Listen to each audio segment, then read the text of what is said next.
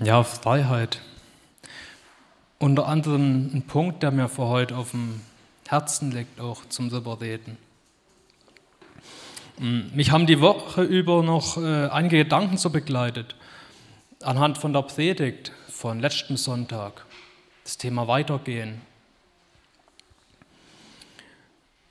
Und ich meine, Stillstand fängt doch immer mit dem, mit dem nächsten Schritt an, den ich, den ich nicht gehen will. Stillstand ist immer nur ein Schritt von mir entfernt, der nächste Schritt, den ich nicht gehen will, der vor mir liegt, ich sage, ja, nee, jetzt, jetzt mal langsam, jetzt mal gucken und dann, ja, wer weiß, wie lange es dauert, dass ich stehen bleibe. Aber es fängt immer mit dem nächsten Schritt an, den ich nicht gehen will. Und Manchmal sind es einzelne Punkte, wo ich mich genau erinnere, da hat Gott mir ganz konkret was gesagt. Komm, mach das, schau mal, das ist das Nächste. Und ich sage, ja, nee, das. Und ich bleibe deswegen stehen. Das ist was, was ich ganz klar vor Augen habe.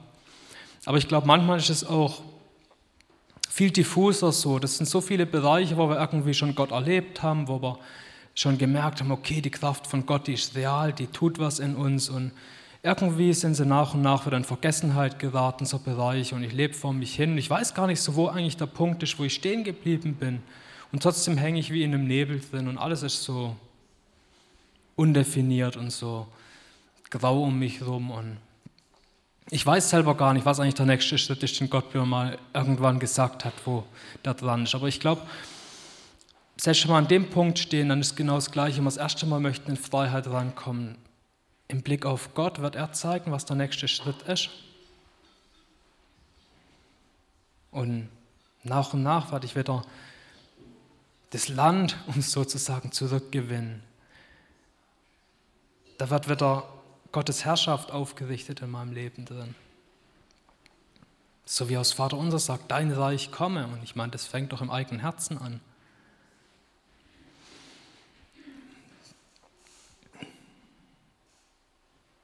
Carlo hat das Bild gebraucht von einem Kind, das sitzen bleibt auf der Wanderung, auf dem Weg.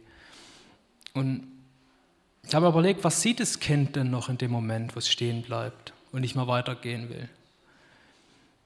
In dem Moment, da kollabiert doch die ganze Welt drumherum, das sieht nichts mehr drumherum, das sieht nur noch sich selber und merkt, dass irgendwie sich die Beine doch nicht mehr ganz so frisch anfühlen und sagt, jetzt reicht's, jetzt ist genug. Es überlegt sich nicht über irgendwelche Konsequenzen, die das hat. Es denkt nicht über ein Ziel nach. Es denkt über die Vergangenheit nach, welchen weiten Weg es schon geschafft hat. Es gibt einfach nur noch das Jetzt und Hier und das Ich. Und, und schau mal, Elia, bei ihm ist doch das Gleiche. Er hat auch seinen Blick auf sich selber gerichtet in dem, dem Moment, wo er da in so eine Verzweiflung gestürzt ist. Er sagt selber, ja, ich will sterben, ich bin doch auch nicht besser als meine Väter. Er hat seinen Blick nur auf sich gerichtet. Er hat, er hat komplett weggeschaut von dem Weg, den Gott schon mit ihm gegangen ist. Von der, weggeschaut von der Berufung, die, die Gott in ihn reingelegt hat. Wie Gott mit ihm an der Arbeit war.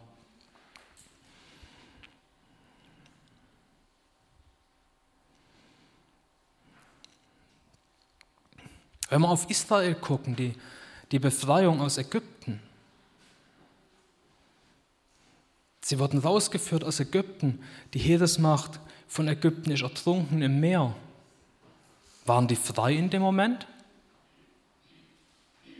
Die Israeliten? Ich meine, auf eine Art und Weise schon.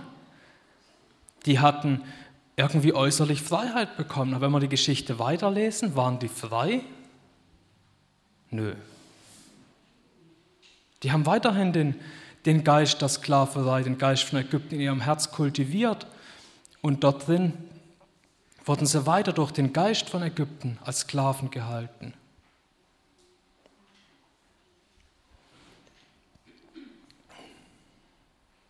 Und das war der Weg, auf den Gott sie führen wollte durch die Wüste. Der Weg in die Freiheit, der hat in die Wüste reingeführt, den Gott geführt hat. Und ich meine, Wüste sieht erstmal gar nicht so verlockend aus, gar nicht so wie Freiheit, aber das war Gottes Weg. Durch Umstände, die nicht so komfortabel sind, durch Herausforderungen, ihnen zu begegnen, nach ihrem Herz zu suchen und sie zu verändern.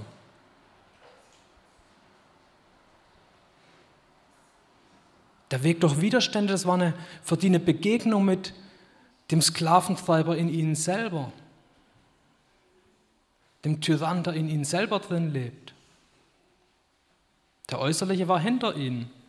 Jetzt waren sie in Begegnung mit dem in ihnen drin.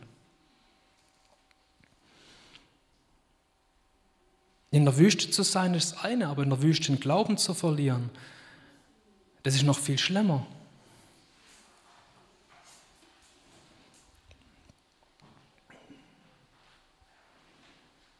Und das Weitergehen, das braucht eine Vision, die vor Augen steht, die größer ist als die, die Leiden in der Zeit jetzt. Wenn wir Hebräer 11 anschauen, das ganze Kapitel geht ja doch, dass Leute den Blick weitergerichtet haben als nur im Hier und Jetzt. Dass sie den Blick bis zum Horizont erhoben haben und darüber raus.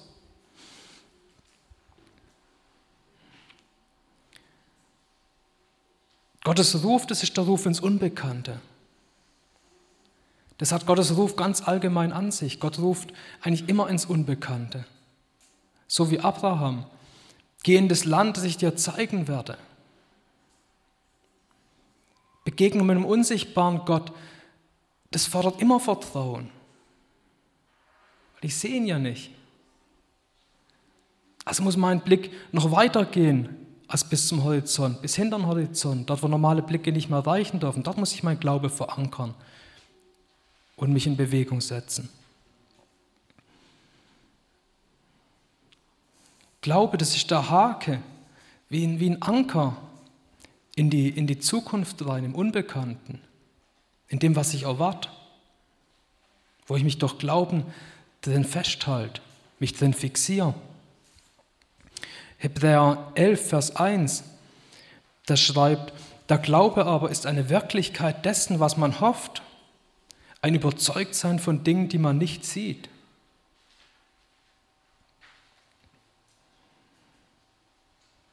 So beschreibt Hebräer, in Hebräer 11 wird der Glaube beschrieben. Eine Wirklichkeit von was Unsichtbarem. Wenn etwas Unsichtbares so real wird, als ob ich es vor Augen hätte. Das ist der Glaube.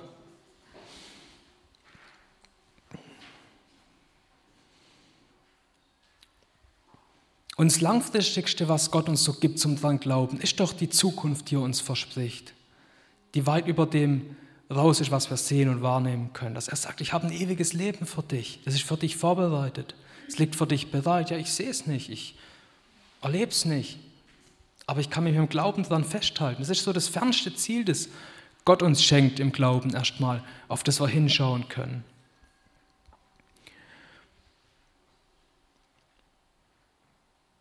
Und trotzdem gibt es auch kleinere Schritte im Glauben, die Gott vor uns hinlegt. Ich, ich würde es mal so mit einem Bild beschreiben. Gottes Wille, ich würde den wie so ein Netz beschreiben, der um die ganze Welt geht. Auf der ganzen Welt hat, hat Gott seinen Willen wie hinterlegt, hat er seine Pläne drin, die wir finden können, die wir entdecken können. Und der Glaube, der ist wie ein Anker, den wir da reinwerfen in, in das Netz und uns dort drin festhalten, uns weiterziehen zu dem nächsten Punkt, wo Gott uns haben möchte. Weil sein Wille ist ja da, sein Wille, der umspannt die ganze Welt. Für die ganze Welt hat Gott einen, einen Plan. Und eine Zusammenfassung von dem Plan ist, dass Gott möchte, dass jeder Mensch gerettet wird. Das ist ein ganz zentraler Plan, der die ganze Welt umfasst. Und wo Gott Menschen einlädt, sich mit dem Plan eins zu machen, sich in den Plan einzuhängen im Glauben, sagen, ja, ich glaube, dass du das willst und ich glaube, dass es ein gutes Ziel ist und ich mache mich da eins, ich hänge mich da rein, ich ziehe mich da ran, ich lasse mich da ranziehen von der Kraft von Gott. Ich, ich, ich gehe mit in den Plan rein, den Gott da hat.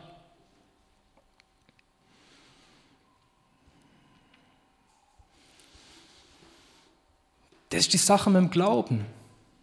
Und mit dem Glauben fängt es an, dass bei mir selber was aktiv wird. Erstmal höre ich nur. Ich kriege was mit von Gott. Das ist erstmal passiv. Aber dann, wenn ich anfange, glauben, das ist das erste Aktive, das ich mache. Glaube, das ist der, der erste Schritt immer, von dem, dass Gott einen Menschen Bewegung versetzt. Da ist zuerst der Glaube da. Danach folgt alles Weitere.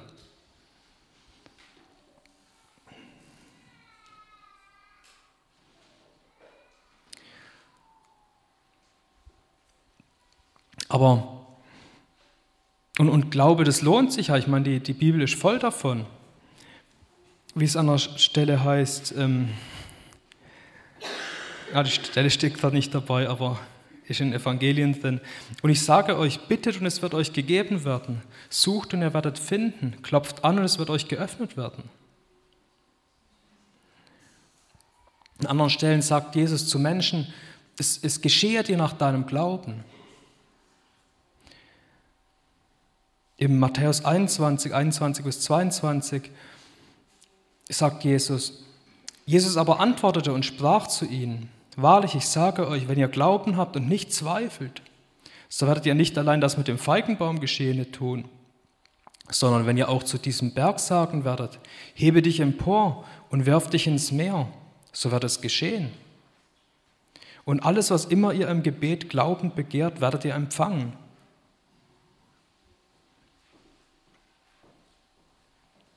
Ich meine, hier drin wird uns beschrieben, dass sich wirklicher Glaube lohnt und dass wirklicher Glaube was verändert. Dass wirklicher Glaube an Gott uns eine ganz neue Position versetzt.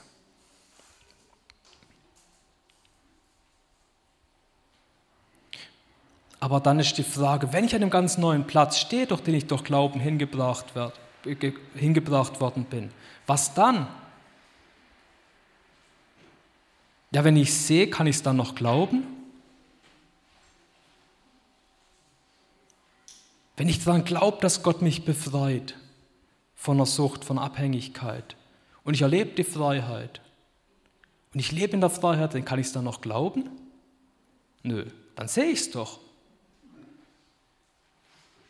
Dann ist doch kein Glaube mehr. Glaube ist doch das Überzeugtsein von was, ich nicht sehe, aber wenn ich die Sache schon sehe, weil, weil ich geglaubt habe, ist in Erfüllung gegangen, dann kann ich es doch nicht mehr glauben. Dann sehe ich es.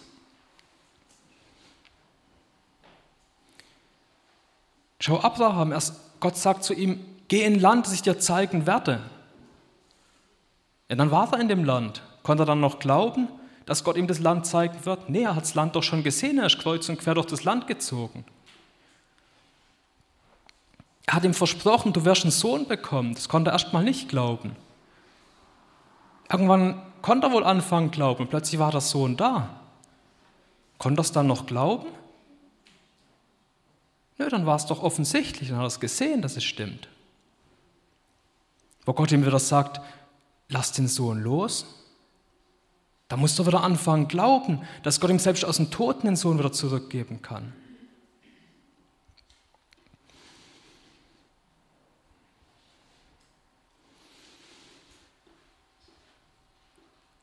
Und das ist für uns die Frage, was machen wir, nachdem wir doch Glauben was bekommen haben?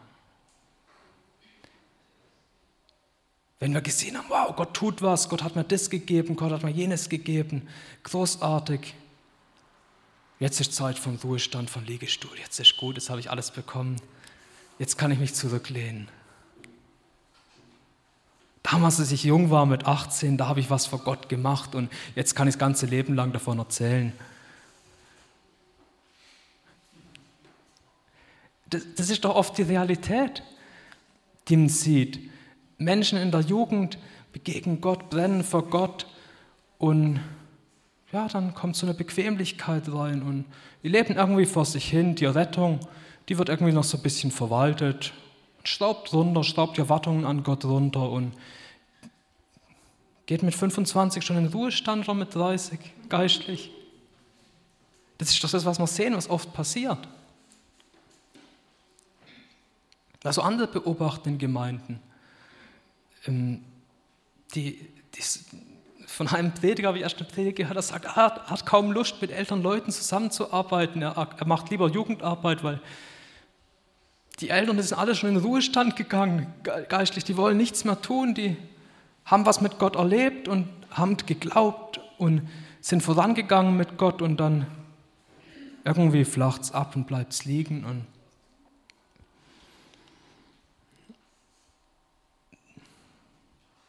Und ich glaube, das ist eine ganz reale Gefahr für uns.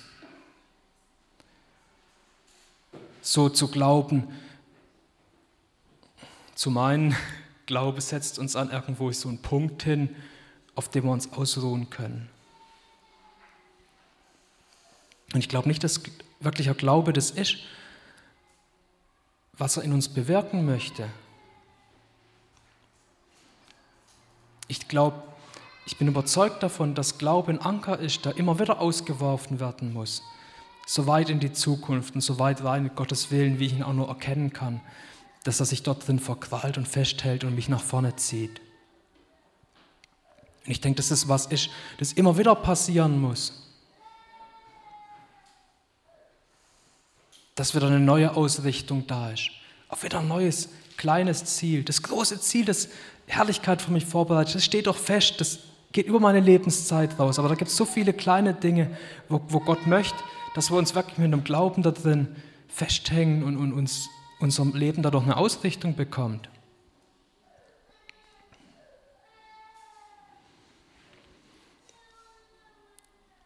Und ich meine, mit einem ewigen Gott gehen auf so einer vergänglichen Welt, das bleibt ein konstantes Loslassen von Materiellem.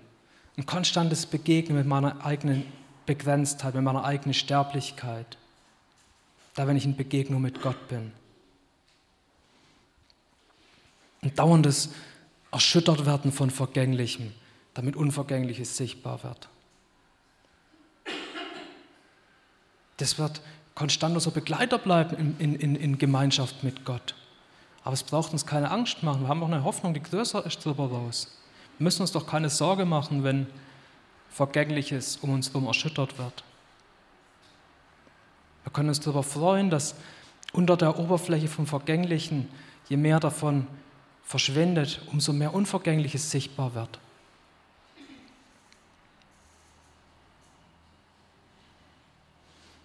Der 1. Korinther 7, 29 bis 31, da, da schreibt Paulus, dies aber sage ich, Brüder, die Zeit ist begrenzt, dass künftig die, die Frauen haben, seien, als hätten sie keine. Und die weinten, als weinten sie nicht. Und sie sich freunden, als freuten sie sich nicht. Und die Kaufenden, als behielten sie es nicht. Und die die Welt nutzenden, als benutzten sie sie nicht denn die Gestalt dieser Welt vergeht. Und ich denke, das ist eine Sache, auf die man, für die wir offen sein sollen, wenn wir Gemeinschaft mit Gott leben wollen. Dass die vergänglichen Dinge an Wert für uns verlieren. Dass sie weniger real werden, wie sie vielleicht vorher noch waren, weniger wichtig werden, als sie vorher noch waren. Ich denke, das ist ein konstantes drin Leben, dass, dass wir in Begegnung mit Gott vergängliches Bröckeln sehen um uns herum und, und merken, ah nee, ganz so wichtig ist es doch nicht. Und ohne Schmerz loslassen von den Scherben.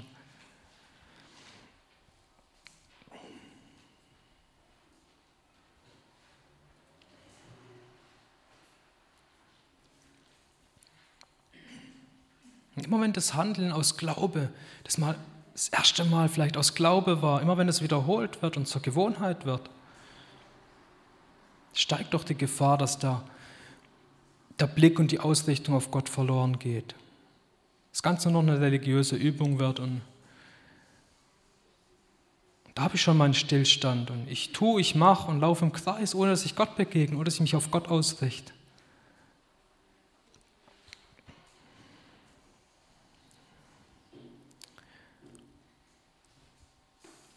Im 1. Korinther 8, Vers 2 bis 3 gibt es eine Stelle.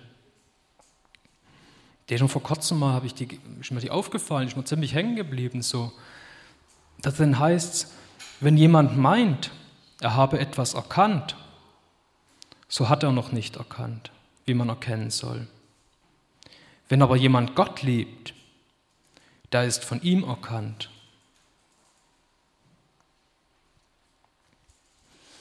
Da ging es heute Morgen auch schon mal drum. Gott ist interessiert an der Liebesbeziehung mit dir, an der Herzensbeziehung.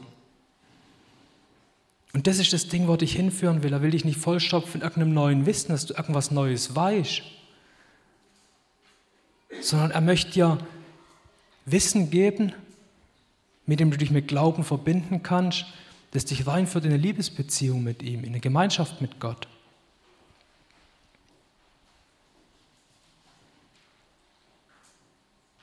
Und es wird ein Weg sein, wo Ecken und Kanten abgeschliffen werden, wo der Beziehung mit Gott im Weg stehen. Das wird auf jeden Fall passieren. Wo Gott uns in eine Form bringen wird, die mit seiner Form harmoniert. Das wird passieren. Und die Liebe zu Gott und die Liebe zu Menschen, die steht nah beieinander. Wir können das nicht voneinander trennen. Wir können nur beides lieben. Wir können Gott und Menschen lieben oder wir können beides nicht lieben, hassen.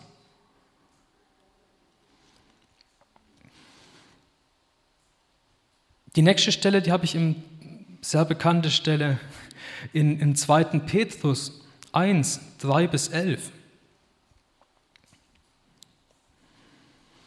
Dass seine göttliche Kraft uns alles zum Leben und zur Gottseligkeit geschenkt hat, durch die Erkenntnis dessen, der uns berufen hat, durch seine eigene Herrlichkeit und Tugend, durch die er uns die kostbaren und größten Verheißungen geschenkt hat, damit ihr durch sie Teilhaber der göttlichen Natur werdet, die ihr dem Verderben, das durch die Begierde in der Welt ist, entflohen seid.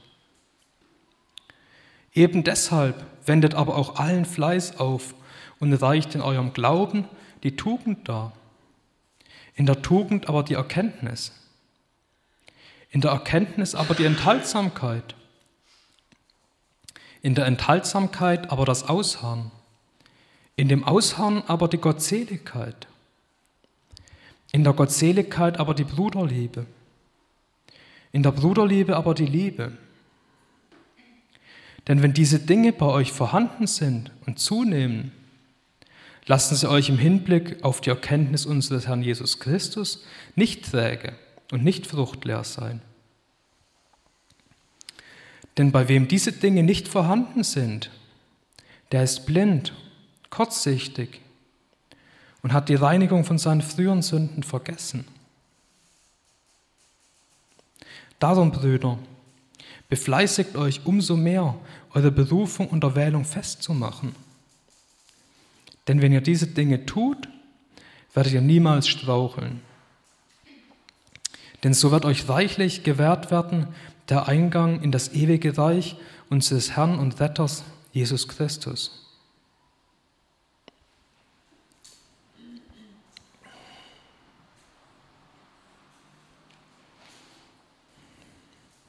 Ich will mal ein paar Schritten durch die, durch die Stelle durchgehen, mit ein, an ein paar Eckpunkten. Schau mal, wie es anfängt. Seine Kraft hat uns alles geschenkt. Guck, der Weg, auf dem Gott führt. Das Weitergehen, zu dem Gott dich berufen hat. Das muss nicht scheitern an, an meiner und deiner Unzulänglichkeit und Schwäche. Die Kraft ist von Gott gegeben für den Weg. Schau zum Leben und zur Gottseligkeit. Das ist nicht nur irgendein Leben, sondern ein Leben mit einer außerirdischen Erfüllung und Freude, die Gottseligkeit, mit der er möchte, dass du leben kannst.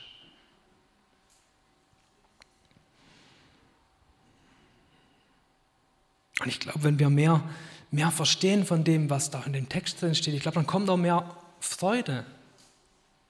Wenn wir das sehen, wenn wir Gott sehen in der Art und Weise, wie er sich hier vorstellt. Und dann im Vers 4 weiter. durch die er uns die kostbaren und größten Verheißungen geschenkt hat, damit ihr durch sie Teilhaber der göttlichen Natur werdet, die ihr dem Verderben, das durch die Begierde in der Welt ist, entflohen seid. Gott befiehlt da kein neues, irgendwie ein aufgesetztes Verhalten anhand von irgendwie Regeln, von einem Gesetz, sondern er macht zu Teilhabern, also zu Menschen, die, die, die, mit denen er seine Art teilt, in denen er durch seinen Geist seine Art ins Herz gelegt hat. An der Stelle möchte, dass Gott die Veränderung anfängt. Dass wir uns bewusst werden, dass durch die Errettung was vollkommen Neues in uns reingelegt ist, eine komplett neue Art.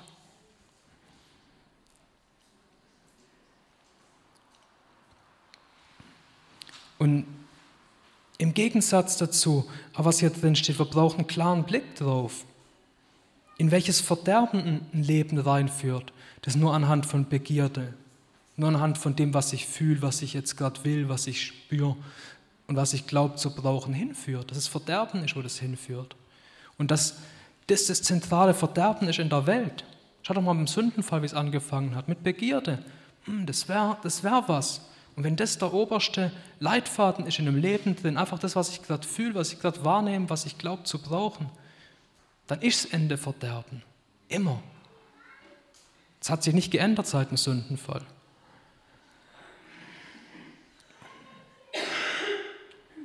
Und ich denke, das ist aktueller denn je in unserer Gesellschaft drin. Jederzeit nur das zu machen, auf das ich Lust habe. Der, wieder der auf mich gerichtete Blick, das in mich selber reinhören, so, hm, wie fühle ich denn und ah, in welche Richtung zieht mich das denn jetzt so heute hier, morgen da. Und ich muss da ganz genau hinhören, weil ich muss mich um mich selber kümmern und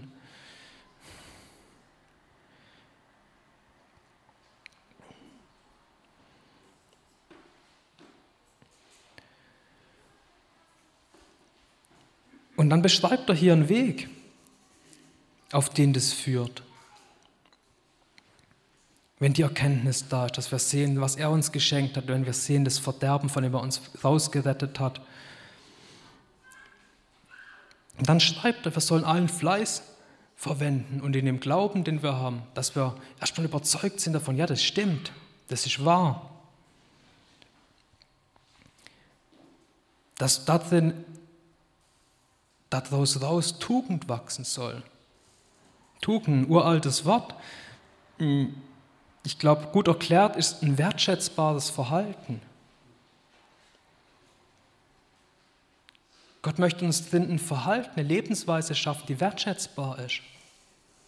Von ihm, von dem Blick, wie er, was er hat für Gut und Böse und von dem, was für andere Menschen wertschätzbar ist und gut ist.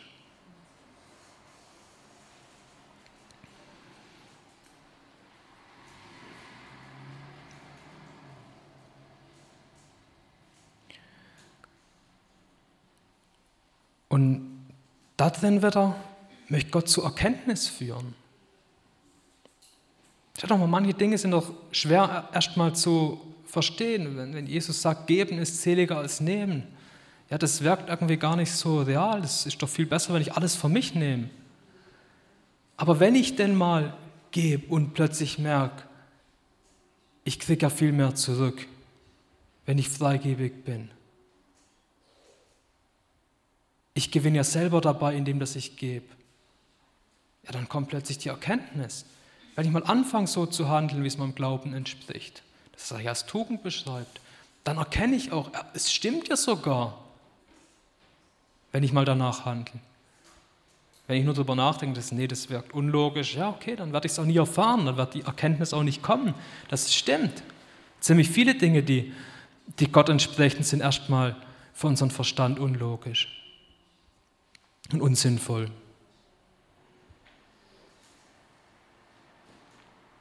In der, Im Vers 6, in der Erkenntnis aber die Enthaltsamkeit, in der Enthaltsamkeit aber das Ausharren, in dem Ausharren aber die Gottseligkeit. Das sind weitere Schritte, wo er hier beschreibt.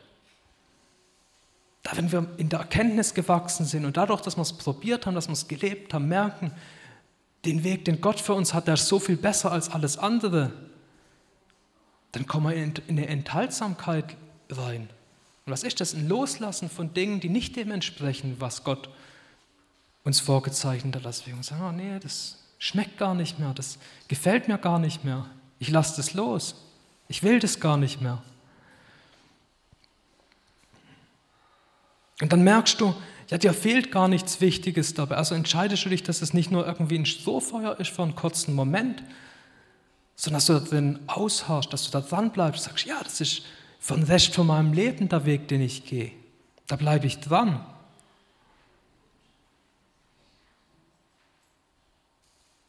Und da kommst du zum Schluss, dass nichts auf der Welt äh, dir so sehr wünscht wie eine Beziehung zu Gott.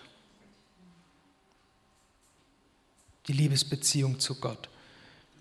Und, und welche Freude da drin liegt, in Übereinstimmung mit Gott zu leben. Und dann kommt die Gottseligkeit, die Freude, die in Gott liegt, die in dem Geheimnis liegt, das Gott in dich reinlegt.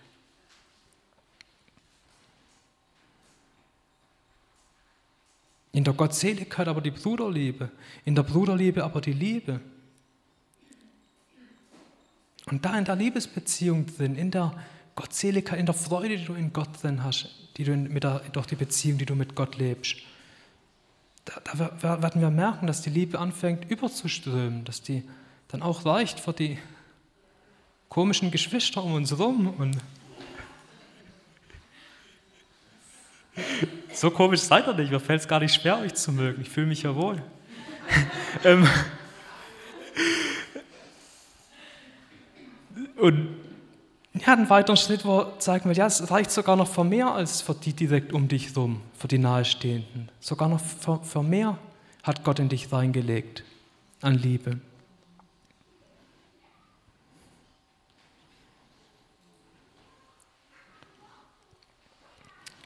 Denn wenn diese Dinge, Vers 8, bei euch vorhanden sind und zunehmen, lassen sie euch im Hinblick auf die Erkenntnis unseres Herrn Jesus Christus nicht träge und nicht fruchtleer sein.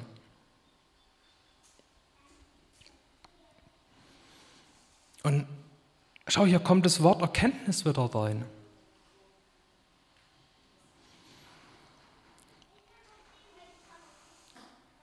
Erkenntnis kommt nicht aus Wissen. Das ist nur ein kleiner Beginn am Anfang.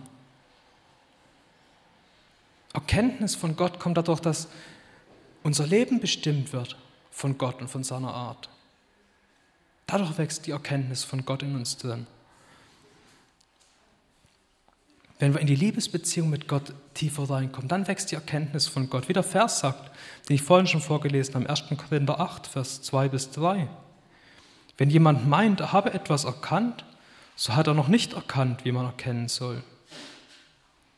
Wenn aber jemand Gott liebt, der ist von ihm erkannt.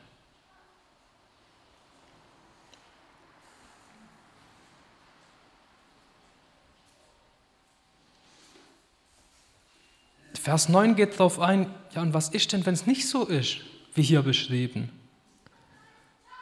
Auch darüber wird klar geschrieben. Denn bei wem diese Dinge nicht vorhanden sind, der ist blind, kurzsichtig und hat die Reinigung von seinen früheren Sünden vergessen.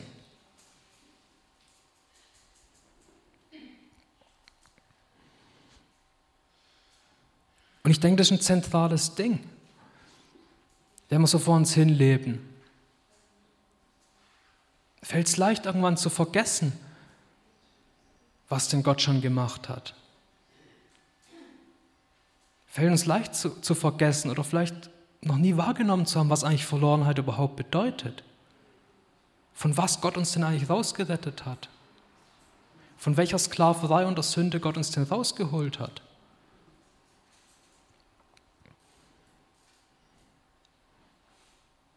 Und der Vers, da beschreibt uns klar, was passiert, wenn das Bewusstsein verloren geht. Dann lebt man irgendwie vor uns hin und dann kann Gott seinen Weg mit uns nicht weitergehen. Wir die Ausrichtung verlieren, weil wir total vergessen haben, wo wir überhaupt hergekommen sind. Wir sehen uns irgendwie im Kreis und es gibt keine, keine Ausrichtung mehr, wenn wir, wenn wir vergessen, welchen Weg uns Gott führt, wo er uns rausgeholt hat. Und da kommen wir wieder zurück zur Liebe, schau zum Kreuz dann vor Gott die größte vorstellbare Liebe der Welt gezeigt hat. Genau dort liegt auch der Kern drin, mit dem Gott uns motivieren möchte, weiterzugehen, indem wir das Kreuz sehen, dass wir sehen, was am Kreuz passiert ist, was Jesus am Kreuz für uns gemacht hat. Mit der Wahrheit, wo da drin liegt, mit der möchte Gott uns ermutigen, schau mal, das habe ich für dich gemacht und ich habe einen Weg für dich vorbereitet. Wenn du das siehst, wird es nicht zu deinem Herzensanliegen, dass du den Weg gehen möchtest. Und zu dem, zu dem will Gott uns da aufrufen. Vers 10 geht weiter. Darum, Brüder, befleißigt euch umso mehr, eure Berufung und Erwählung festzumachen. Denn wenn ihr diese Dinge tut, werdet ihr niemals straucheln. Denn so wird euch reichlich gewährt werden der Eingang in das ewige Reich unseres Herrn und Retters, Jesus Christus.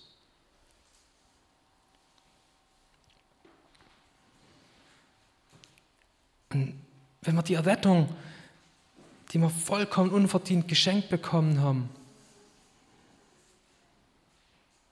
wenn wir der erlauben, dass sie sich auswirkt, sich ausbreitet in unserem Leben drin,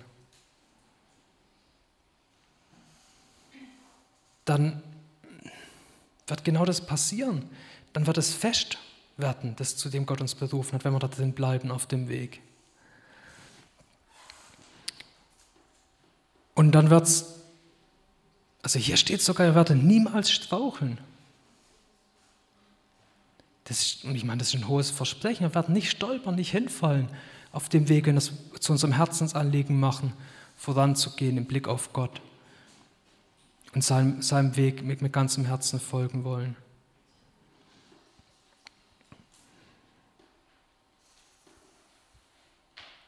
Und ich, da, wenn, das, wenn wir Gott nicht erlauben, dass sich die Errettung, die er uns gegeben hat, sich weiter auswirkt, sich ausbreitet,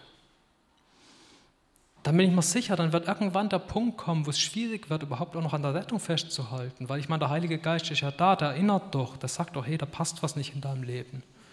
Und dann habe ich die Chance umzukehren, zu sagen, okay, ja, stimmt, ich, ich, ich will wieder in die Beziehung mit dir rein, Gott.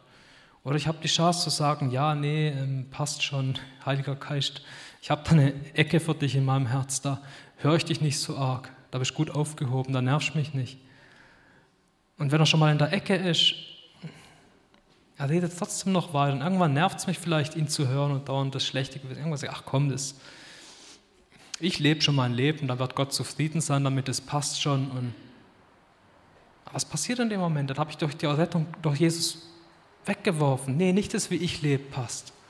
Sondern das, was Jesus mir geschenkt hat, das passt, das ist die Errettung. Wenn das in Vergessenheit gerät, und ich irgendwann dann glaube, ich, ich lebe mein eigenes Leben, ich habe meine eigene Gerechtigkeit und das passt schon, Gott ist da schon zufrieden damit, mit dem, was ich tue. Nee, das ist er nicht und das wird er nie sein.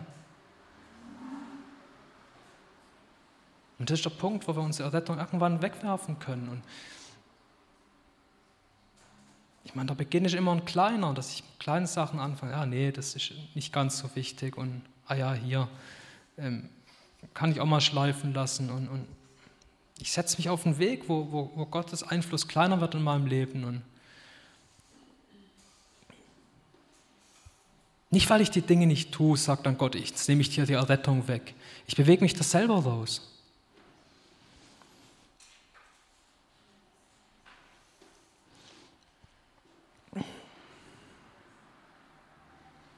Und ich meine, das, was ganz am Schluss steht, reichlicher Eingang. Ist das nicht eigentlich was zutiefst Wünschenswertes? Nicht irgendwie wie so ein verbranntes Holzscheiß gerade noch so reinzuschaffen zu Gott oder irgendeine Hintertür, sondern reichlicher Eingang, ein weit geöffnetes Tor, wie es in dem einen Gleichnis heißt, komm rein zu dem Freudenfest von deinem Herrn. Ist das nicht viel wünschenswerter, so unser Leben beenden zu können und, und so vor Gott stehen zu können? Ist es nicht was, das wert ist, alles loszulassen dafür? Ein bisschen anfangen zu verstehen, ein bisschen anfangen zu sehen, was es denn ist, was Gott denn da vorbereitet hat für uns.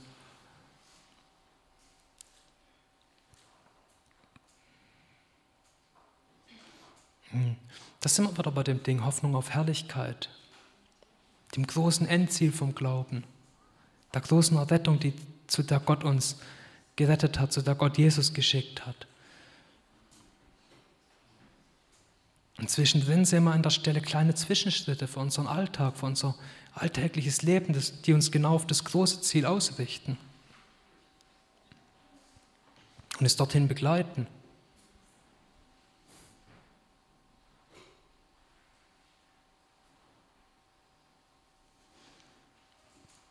Ja, Gott, und das das wünsche ich mir, dass du uns da als ein Vater reinführst in die Wahrheit und dass das Ganze für uns nicht ein Wissen bleibt, dass das Ganze für uns nicht Buchstaben bleiben, sondern dass es in unserem Herzen drin lebendig wird und anfassbar wird für uns. Dass sich unser Herz anfängt mit der Wahrheit wirklich zu verbinden und dass durch Glauben die Wahrheit aktiv wird in unserem Leben, sie uns verändert und uns auf dem Weg hält, auf dem du uns Schritt für Schritt führen möchtest. Und Gott, du hast Wege vorbereitet für uns, für jeden Einzelnen hier und du hast Gedanken über jeden Einzelnen hier, du hast Gedanken über die Welt, du hast Gedanken über unser Umfeld und Gott, ich wünsche mir, dass wir unser Herzen aufmachen für die Gedanken von dir, weil die sind doch so viel höher als unsere Gedanken, als unsere Ideen. Danke für die Zeit, die wir hier miteinander haben dürfen. Danke für die Gemeinschaft, die du uns schenkst. Und danke, dass du hier mitten unter uns bist. Amen.